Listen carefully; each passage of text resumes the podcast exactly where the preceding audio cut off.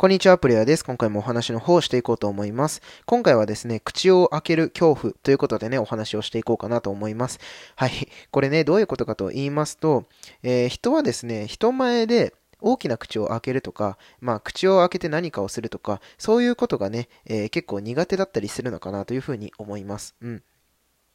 えー、これはですね、どういうことかと言いますと、あの、初対面の人とね、ご飯に行くことがすごく苦手な方だったりとか、そういう方ってね、まあ、今までいらっしゃったかなと思うんですけれども、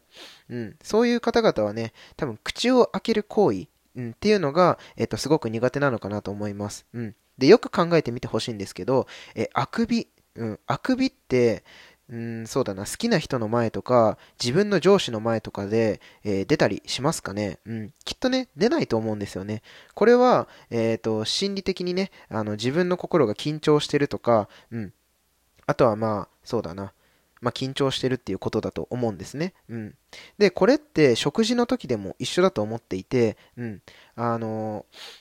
口を開けて何かを食べて飲むっていう動作って、あの、口を口が開けづらい状況の中でそれをするのって、すごくストレスだったりとか、まあ、めちゃくちゃ体力使うことですよね。うん。まあ、だからこそですね、あのうん、そうだな。人と食事がいけているとか、うん。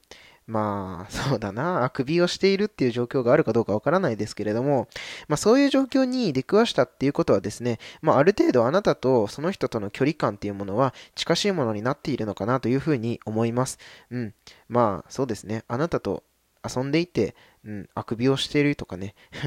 もうそれは結構、あの、あなたの前でリラックスしているというふうにね、捉えていいのかなと思いますので、まあそういったところもね、えー、友達関係では判断の一つとしてね、見ていただけたらいいかなと思います。はい。ということです。ということでですね、今回は、えー、口を開ける恐怖ということでね、お話をしていきました。ではまた次のラジオでお会いしましょう。